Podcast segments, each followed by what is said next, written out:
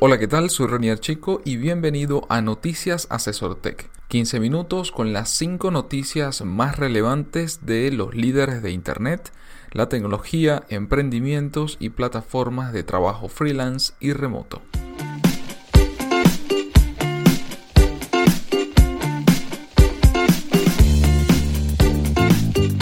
Cada lunes, Félix Bolívar y mi persona te comentaremos la información más relevante para que inicies la semana con buenas noticias. Bienvenidos al episodio número 16 de Noticias Asesor Tech para que inicies la semana informado de lo que está ocurriendo en el mundo de la tecnología, los negocios digitales, en especial enfocados en Latinoamérica. Esta semana la primera noticia tiene que ver con Microsoft, pero es Félix quien se las comentará. Como comentaba Renier, la primera noticia tiene que ver con un anuncio que hizo Microsoft en el evento de desarrolladores Connect 2016 que realizó en la ciudad de Nueva York. Y Microsoft anunció que se está uniendo nada más y nada menos que a la fundación Linux. No solamente se une, sino se une en el nivel más alto, que es el platino. Un nivel que cuesta 500 mil dólares al año, que bueno, que quizás para algunos no es mucho, para nosotros sí. y bueno, es eso significa que Microsoft va a tener un puesto. En este caso, John Gossman, que es el arquitecto en el equipo de Azure, estará en el consejo de administración y bueno, estarán ayudando a financiar proyectos y también con proveer, eh, obviamente, con apoyo en desarrollo e ideas. La Fundación Linux es un grupo de tecnología sin fines de lucro que promueve el desarrollo de la tecnología abierta, lo que sería open source y software libre y bueno, su adopción comercial.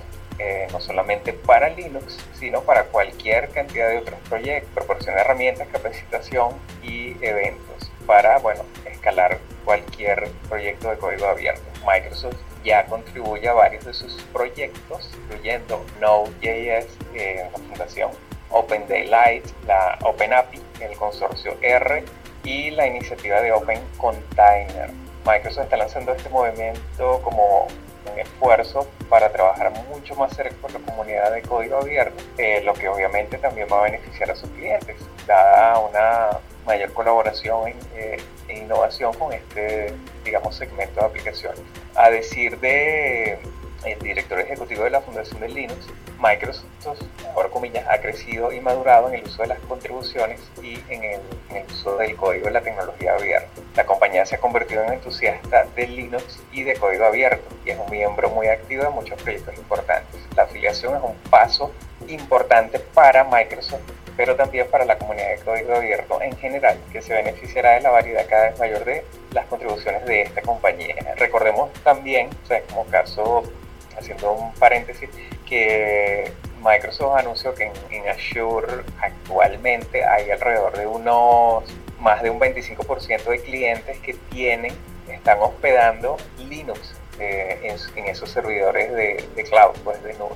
Microsoft naturalmente se beneficia también, no solo en términos de relaciones públicas, además teniendo un papel activo en esta organización, eh, también significa que la empresa puede colaborar a mejorar la comunidad de código abierto y, bueno, obviamente otras tecnologías como la móvil que tanto están en uso actualmente. Los otros 10 miembros de, a nivel platino son Cisco, Fujitsu, Hewlett Packard, Huawei, IBM, Intel, NEC, Oracle, Qualcomm y Samsung abro comillas, como una compañía de nube, el objetivo de Microsoft es ayudar a los desarrolladores a lograr más con las plataformas y lenguajes que conocen. Un comentario de Scott Guthrie, que es el vicepresidente ejecutivo de Cloud y Grupo Enterprise de Microsoft, dijo en un comunicado.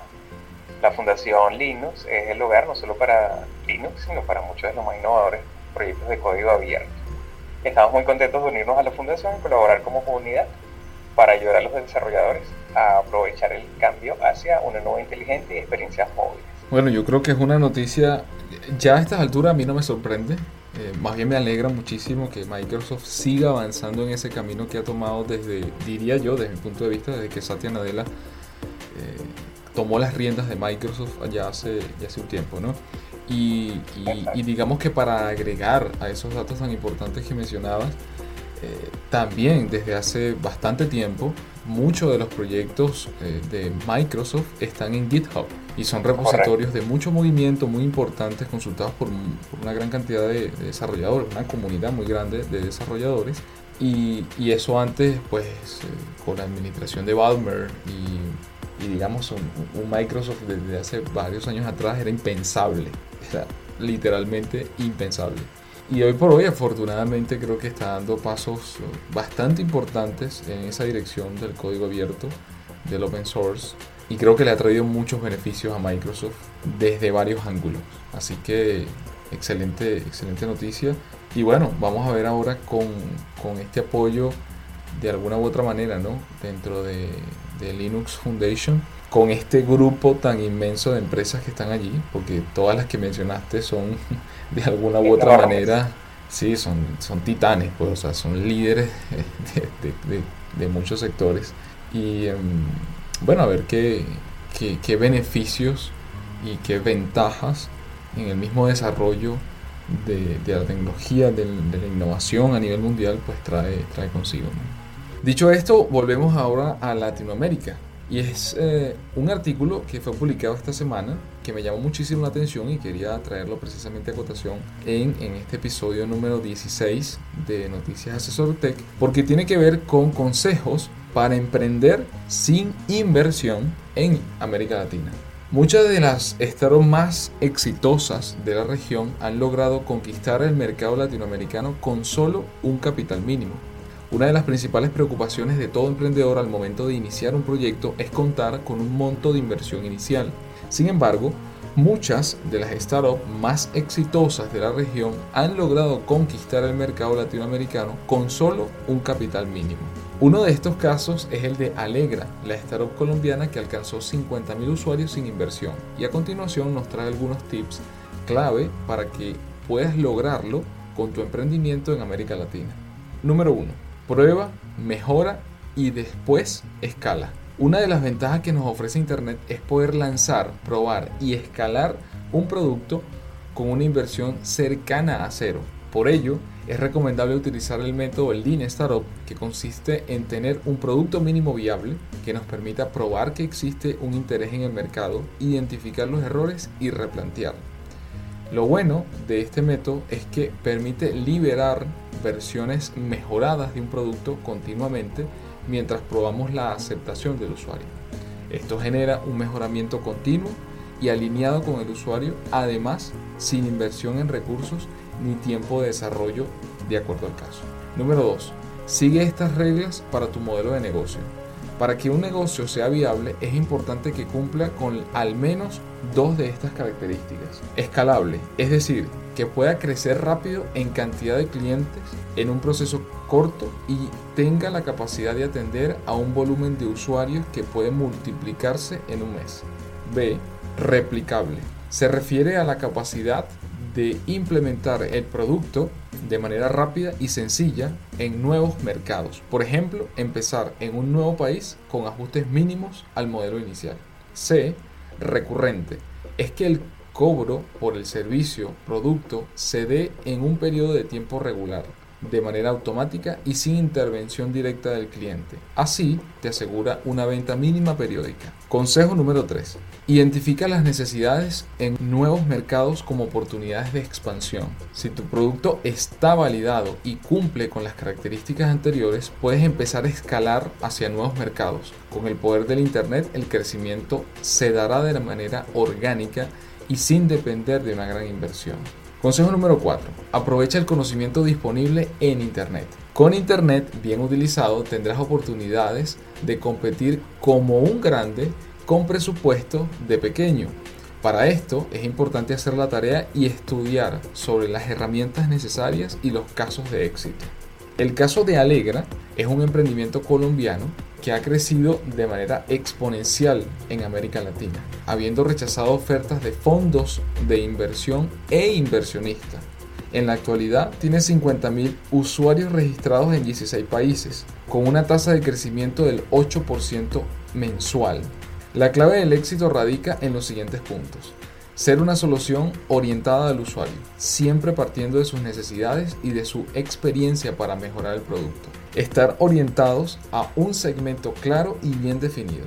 Cuidar los costos desde el primer día y crecer a medida que los ingresos crecen, buscando ser lo más eficiente posible y midiendo siempre el retorno sobre cada inversión. Utilizar el poder de Internet para ampliar el mercado natural, empezando por Latinoamérica validar el negocio desde los primeros días y cumplir con las características replicable, escalable y recurrente.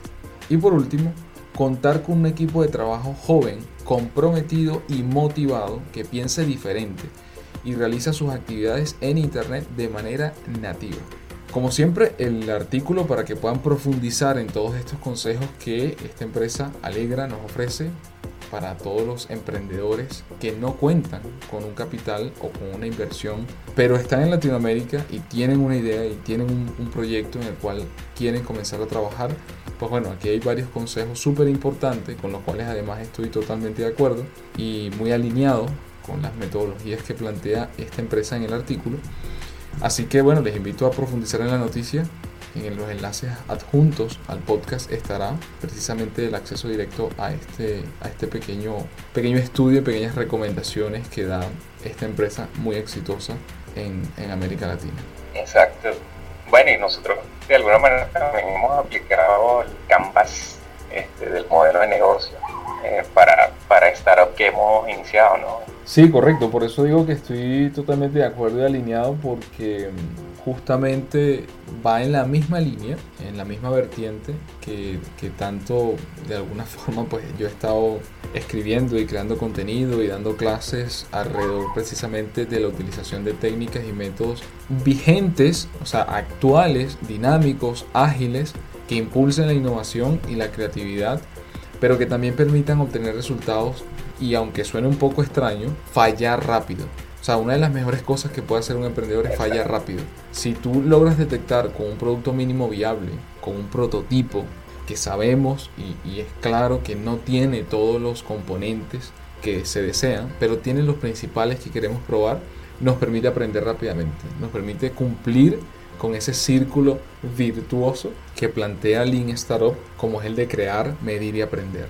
Si, si hacemos eso parte de la cultura de la empresa, lo más probable es que el crecimiento, si está comprobado y funciona, es que el crecimiento y la escalabilidad esté casi garantizada, al igual que sea recurrente, es decir, que va a funcionar con pocas modificaciones en distintos mercados.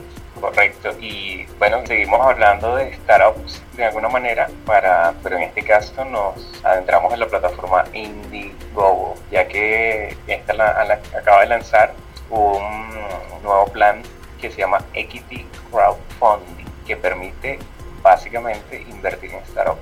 Sabemos que estas plataformas, Indiegogo y Kickstarter, bueno, así como muchas otras de crowdfunding, permiten obtener productos nuevos, innovadores, que no han salido todavía al mercado y se pueden comprar, adquirir directamente de las empresas eh, fabricantes. Pero hasta ahora no había sido posible, bueno, de que si algún producto nos gustaba muchísimo, de comprarlo, bueno, ¿por qué no invertir en la empresa? Eh, bueno, esto ya es factible, ya se puede hacer, eh, porque la gente de Indiegogo eh, acaba de lanzar Equity Crowdfunding, que básicamente es que le permite al público general invertir en nuevas empresas. Esta iniciativa fue creada en asociación con Microventures y es la posibilidad de invertir en la empresa, no en los productos. sería algo muy muy parecido a la compra de acciones. Eh, Indiegogo señala que esto es posible gracias a la ley 2012 JOPS Jobs de la Security Exchange Commission, que permite que cualquier persona, cualquier ciudadano pueda invertir en una empresa en línea. Anteriormente esto solo se permitía a inversores acreditados. Por supuesto que bueno, no hay garantía de, de, que la empresa en la que inviertas vaya a producir algún o vaya a tener un éxito o, vaya a ser, o al contrario vaya a ser un fracaso este, pero que en todo caso, igual que como cualquier otra cosa, hay que hacer nuestra tarea antes de, sumergirte en una inversión. Eh, la cantidad de acciones obviamente va a depender del dinero que inviertas, puede variar de una compañía a otra, eh, al igual que en el mercado de valores, la buena noticia es que no necesitarás una gran cantidad, es, puedes empezar si eres mayor de 18 años y tienes 100 dólares. Eh, bueno, más detalles lo pueden buscar en el enlace que está en la noticia que Renier estará publicando. Sí, precisamente relacionado con, con todas estas plataformas de, crowdfunding, simplemente agregar que así como Indiegogo abre esta, esta posibilidad ¿no? para las personas que quieran ser parte de esas iniciativas e invertir, eh, esta semana también se dio una transferencia, ¿no? Y es que hay una, una empresa fondeadora, que se, se llama así tal cual, fondeadora, mexicana, que transfirió toda su división de industria creativa, la transfirió a Kickstarter. La división de industria creativa de la plataforma mexicana de crowdfunding fondeadora pasó a manos de la compañía estadounidense Kickstarter. La idea con esto es que todo el equipo de fondeadora pueda servir de alguna u otra manera como consejeros de, de, Kickstarter en esa división para ayudarlos a desarrollar todo el, todo el mercado mexicano y aumentar pues obviamente la presencia eh, en Latinoamérica, pero en este caso en México, al menos comenzando por México, y darle la oportunidad a muchas más personas que puedan obtener incentivos y inversiones a través de la plataforma Kickstarter que hasta ahora pues bueno estaba limitada o, mayormente dirigida al mercado americano. Así que en este caso el, crowdfunding pues bueno tiene distintas noticias, distintas vertientes, pero al final del día yo creo que son siempre noticias positivas que todas estas plataformas sigan evolucionando, sigan creciendo, sigan expandiéndose y dándole la posibilidad a todos aquellos que quieran desarrollar algún proyecto, alguna idea y, tener esa ventana, esa posibilidad de conseguir financiamiento, eh, ya sea para seguir creciendo o para lanzarse a la piscina, porque es realmente necesario para poder lanzarse. ¿no? Y ya sea a través de las plataformas de crowdfunding o de cualquier otra manera, el MIT afortunadamente sigue destacando a los innovadores de 35 o menores de 35 años de la región. Y en esta última semana pues salieron los dos listados, el de Ecuador y el de México.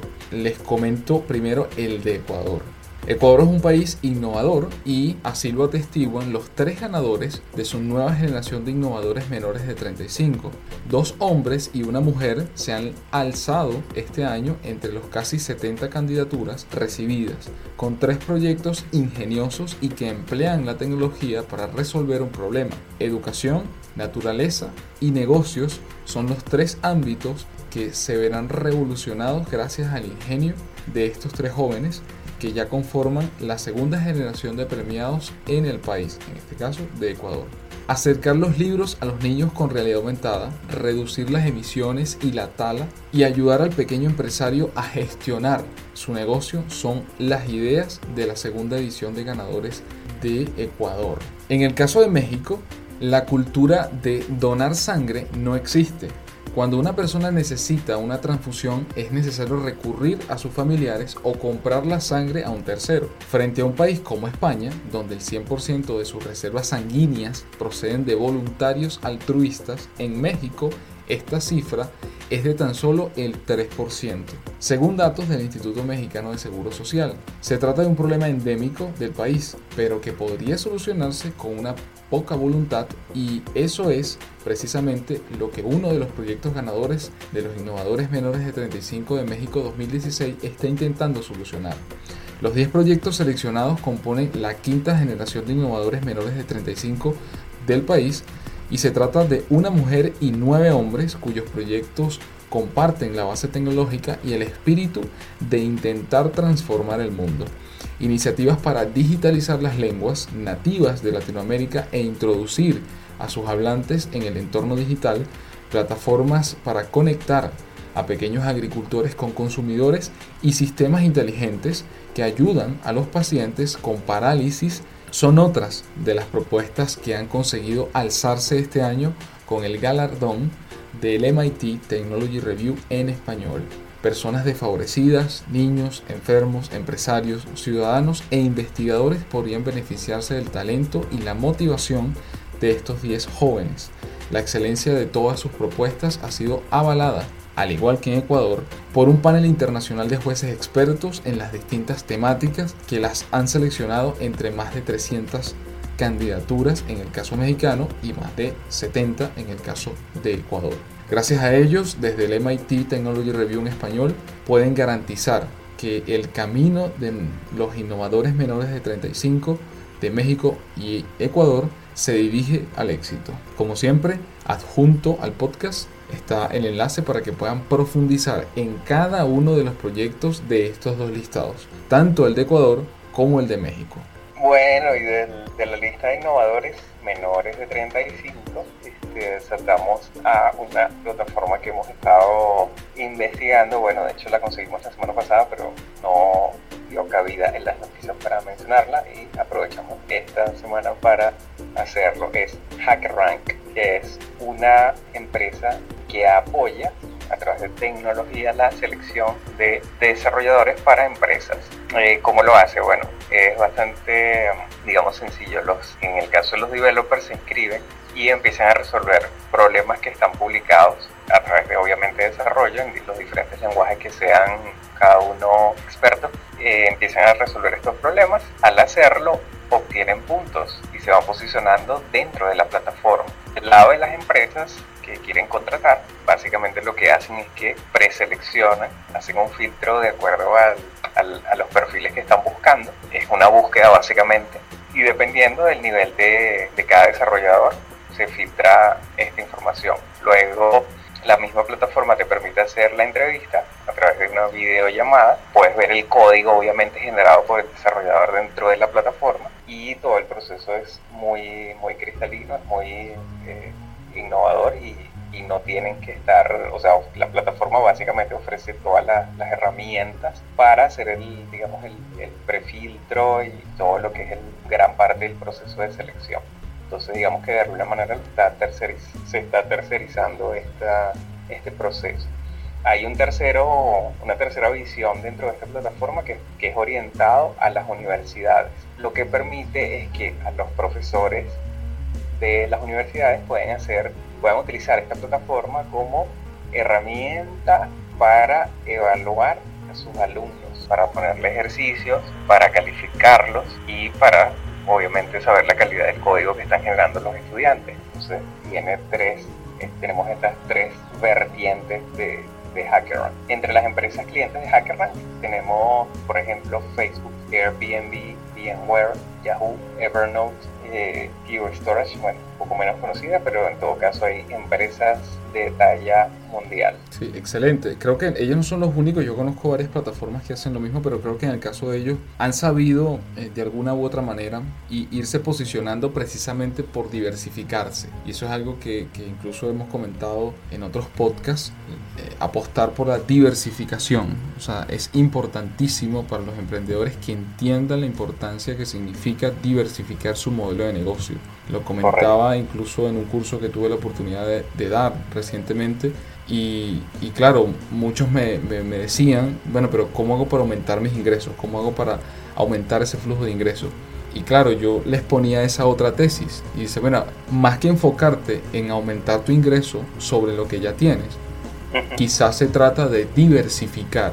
O sea, ver un poco la caja desde afuera, ver el vaso medio lleno y a partir de allí, de esa diversificación, indirectamente estás aumentando tus ingresos, pero no necesariamente es exactamente con lo que estás haciendo en este momento, con ese producto o servicio que estás ofreciendo, sino puede ser un enfoque sobre lo que ya tienes, con algunos añadidos, con algunas cosas eh, que se puedan retocar en tu modelo y le puedes estar llegando a un nuevo segmento o fortaleciendo ese segmento de cliente que ya tienes. Entonces creo que en el caso de HackerRank eh, sucede eso, ¿no? El hecho de llegar a las universidades y tal, eh, además de las empresas y los profesionales independientes, pues bueno, al final se están diversificando y creo que eso es lo que le da la posibilidad y la escalabilidad que están teniendo. Exactamente. Y bueno, con eso llegamos al final del episodio número 16 de Noticias Asesor Tech. Gracias nuevamente por escucharnos. No olviden suscribirse a nuestro canal de SoundCloud para que reciban las notificaciones al momento de la publicación de los nuevos episodios. Si les gustó, no olviden darle a like, comentar y compartirlo con sus compañeros, amigos y familiares.